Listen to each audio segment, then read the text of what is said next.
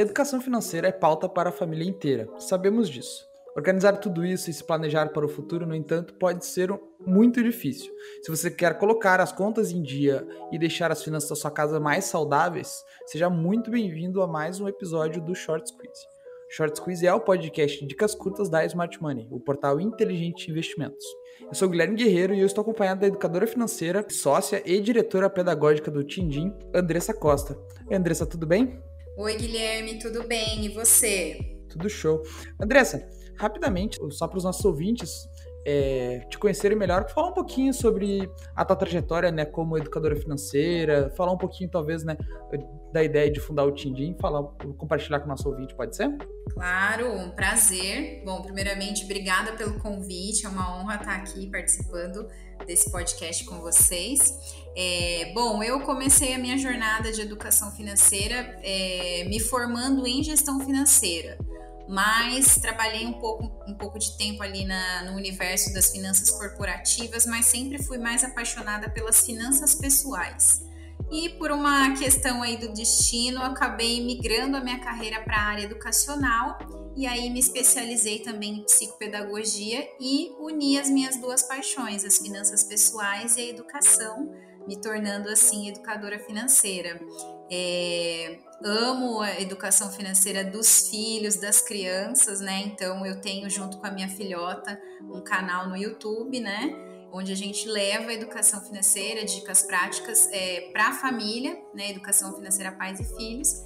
E é, estou na Tindim já há um ano e dois meses, entrei como sócia, é, fundando a parte educacional, né? Que a gente já vai falar um pouquinho mais depois. Então, resumidamente, essa é a minha trajetória aí com a minha paixão, que é a educação financeira, Gui. Excelente. No episódio de hoje, a Andressa vai conversar com a gente uh, sobre como você pode começar a organizar suas finanças familiares agora mesmo, como você pode controlar as suas despesas e muito mais. Confira.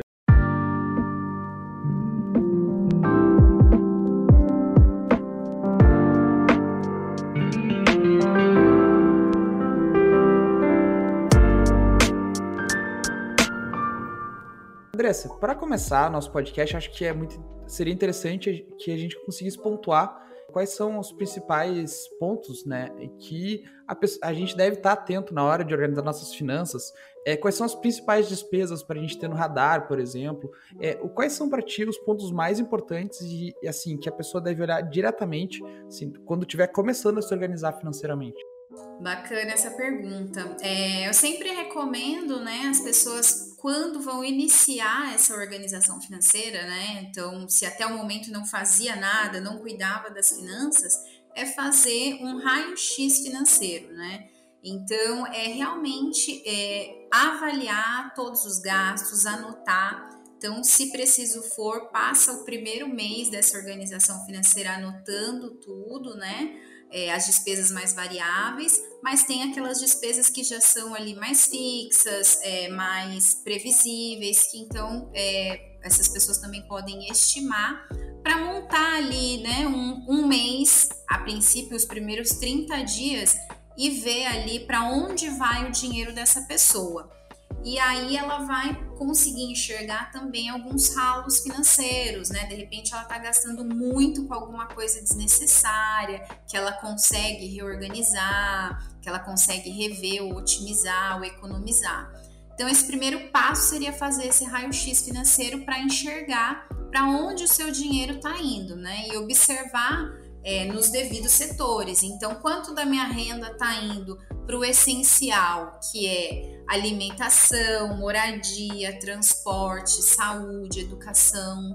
Quanto que está indo para lazer, né? De repente a pessoa pode descobrir que não tem nada indo para lazer, essa pessoa não está é, se divertindo e está ali só trabalhando para pagar conta, por exemplo. É, e quanto eu estou conseguindo poupar e investir, ou não estou conseguindo poupar e investir nada. Então, é fazer primeiramente esse mapeamento para depois poder traçar um plano e criar algumas metas de gastos ali que vão ser possíveis, viáveis, dentro do padrão, do padrão de vida né, dessa família, dentro da renda que essa família tem. E para ti, assim, olhando como educadora financeira, é, quais são os erros mais comuns na hora de planejar os gastos né, de uma casa para ti? Quais são as, as, coisas que geralmente passam despercebidas, talvez, ou quais são as coisas que são, talvez, é, que as pessoas não dão importância? Ah, eu acho que o, primeiro erro que é, as pessoas não percebem que o óbvio não é óbvio, né? Que o óbvio precisa ser dito, é a questão de não dialogar sobre dinheiro. Então, às vezes, a, as famílias, né, o casal, não conversa sobre dinheiro, não senta junto para analisar esses gastos, né? Ou é, fica cada um fazendo uma parte, pagando uma conta, mas eles não conversam e dessa forma também não conhecem é, sonhos, metas, projetos né, individuais de cada um. Porque por mais que é um casal, eles também têm a sua individualidade, seus sonhos pessoais, seus objetivos pessoais. Então é importantíssimo trazer o assunto dinheiro, o assunto finanças ali para a mesa do jantar, sabe? E acho que esse é, é o, o, primeiro erro aí que, que o pessoal comete, é de não conversar sobre dinheiro.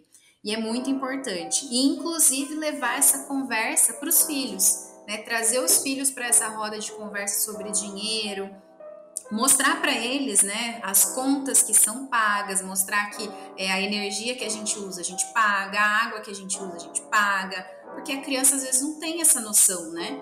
Então é tornar esse assunto o mais natural possível. Acho que é, esse é o primeiro assim erro, né, que é, ou falta de, de, informação, né, de saber que é possível conversar sobre isso de forma leve, né, de com parceria. Então, indico para as famílias se atentarem aí para a importância do diálogo, falar sobre dinheiro. E falando um pouquinho, né, justamente dessa questão de levar a educação financeira até as crianças, até os filhos, é, tu falou de levar esse assunto de uma forma leve. Tem, tem algumas dicas para que deixar esse assunto mais acessível para as crianças? Ah, claro. É, eu, uma forma bacana de começar é falando sobre sonhos, né? Então as crianças elas às vezes têm ali é, alguns sonhos que para nós adultos pode parecer algo pequeno, algo que não é considerado um sonho. Então, talvez seja um desejo, por exemplo, de consumo. Então, o filho ou a filha quer um determinado brinquedo. Né? A gente respeitar esse sonho, entender que a criança tem os sonhos de acordo com o universo dela, o universo infantil, e trazer esse assunto. Ah, quanto que custa então esse brinquedo que você está querendo comprar? Vamos ver, vamos pesquisar aqui na internet, aí faz uma pesquisa de preço com a criança. Vamos ver, olha, a gente achou em alguns sites, é, esse brinquedo tá tanto nesse site, tanto no outro. Olha, nesse aqui a gente consegue economizar mais.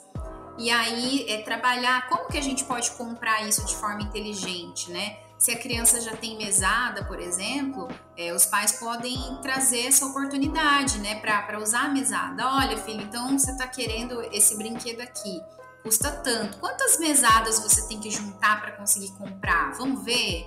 Ou se for um brinquedo mais caro, olha, a mamãe vai te dar, vai te dar metade, a outra metade você tem que juntar com a sua mesada.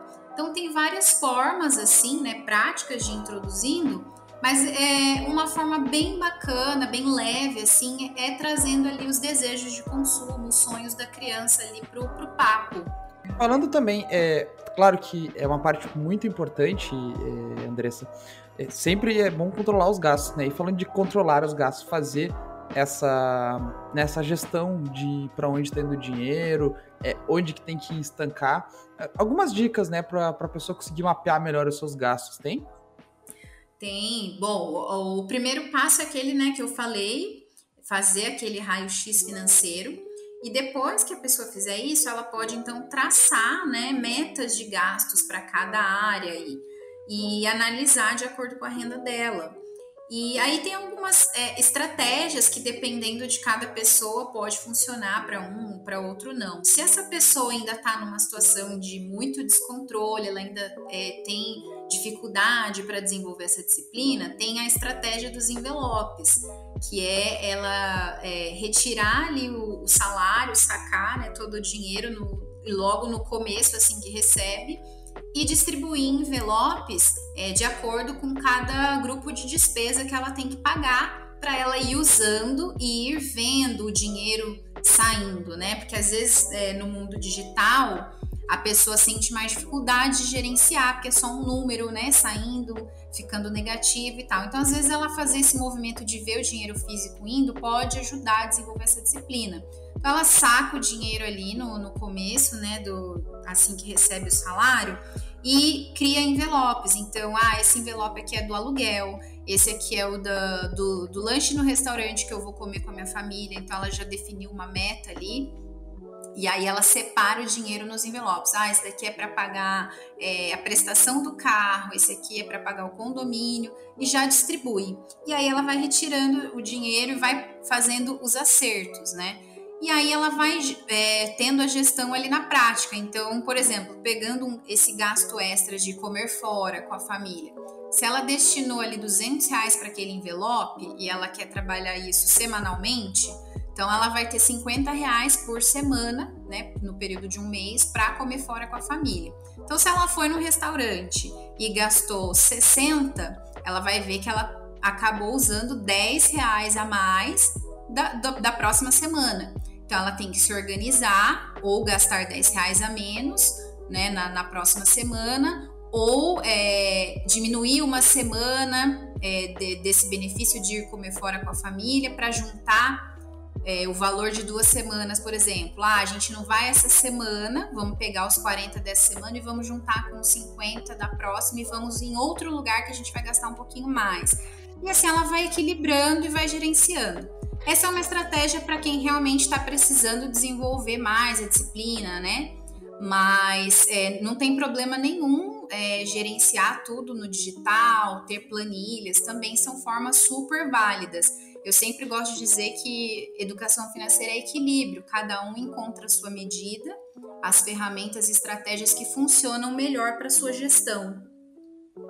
É, eu adorei o exemplo da, dos envelopes, porque eu acho que ele escancara é, realmente essa realidade que do digital e que a gente está perdendo bastante o contato com o dinheiro, e eu acho que ele talvez ele vá ficando é, mais líquido, digamos assim. É, e eu, por exemplo, sou uma pessoa que eu vou no mercado com o meu celular hoje. É, eu não, uhum. eu não levo mais o cartão, nem o cartão do banco eu uso mais. Eu só, eu só ando com o meu celular para tudo. Tem alguma forma, tem algumas dicas que tu teria para essa pessoa se organizar? Acho que aí também entra um pouquinho da, da, da atuação da Tindim, né, Andressa? É, pra, nesse caso você precisa ter uma disciplina, mas não apenas a disciplina ali de controlar os gastos, mas de monitorar, né? Monitorar o seu plano financeiro realmente. E, e, e ir acompanhando. Então, ah, se eu planejei aqui, tá na minha planilha, ou tá no meu aplicativo do celular, né?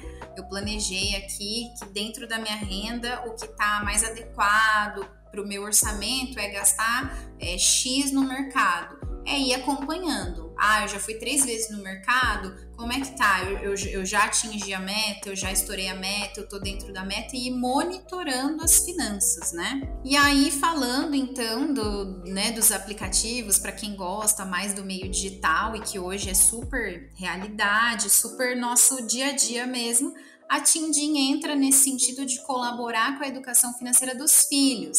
Então, a gente tem um aplicativo né, familiar, onde a criança pode ter ali a mesada lúdica, que é um, um valor simbólico, lúdico, que o pai cadastra para ela de mesada. E aí ela vai ter a experiência né, de, de como seria um, um banco digital, né? Como seria ela lidando ali com o orçamento dela e tal. Mas é uma experiência assim é de preparação, né, para quando ela for usar um, um banco digital de verdade. Então, o pai pode cadastrar também é, algumas atividades, responsabilidades que a criança tem que cumprir e essa criança fazer esse monitoramento também. Aí o pai pode cadastrar, por exemplo, um retorno. Ah, se você colocar o seu dinheiro na poupança é, ou no investimento aqui no app, é, eu vou cadastrar aqui uma, um rendimento de 1% ao mês para você para quê? Para ensinar a criança que existe esse universo dos investimentos, que é, conforme ela for crescendo ali, ela vai poder aplicar o dinheiro real também, né? E ver esse dinheiro, começar a ter essa experiência de ver esse montante crescer, ver a valorização, o rendimento. E tudo é monitorado ali pelo pai, porque eles também podem trabalhar com dinheiro real no nosso aplicativo e a criança pode fazer algumas compras online ali com a autorização e todo o monitoramento dos pais. Então é uma forma de levar essa prática, né, da educação financeira e de como lidar com o dinheiro aí para as crianças de uma forma lúdica e divertida. Excelente, Andressa. E a gente ainda vai falar mais da Tindim no próximo episódio do Smart Time, nosso, nossa outra editoria do podcast. A Andressa vai estar com a gente para falar sobre a atuação da Tindim e mais a fundo sobre a educação financeira para crianças, essa educação gamificada, né, Andressa, que vocês gostam de falar. É, e a gente vai falar bastante desse assunto. É, e o Short Quiz de hoje, ele vai ficando por aqui. Eu espero que você tenha aproveitado esse bate-papo e absorvido lições importantes para a sua vida financeira, a vida financeira da sua família. Eu quero também agradecer a presença da Andressa Costa no episódio de hoje. Andressa, foi um prazer te receber e a gente se vê no próximo episódio do Smart Time. Eu que agradeço, Gui, foi um prazer participar aqui com vocês da Smart Money. Foi uma honra e tô animada para o nosso próximo episódio. Short Quiz tem um novo episódio toda quinta-feira, te deixando cada vez mais por dentro do mercado financeiro. Até o próximo episódio. Tchau, tchau.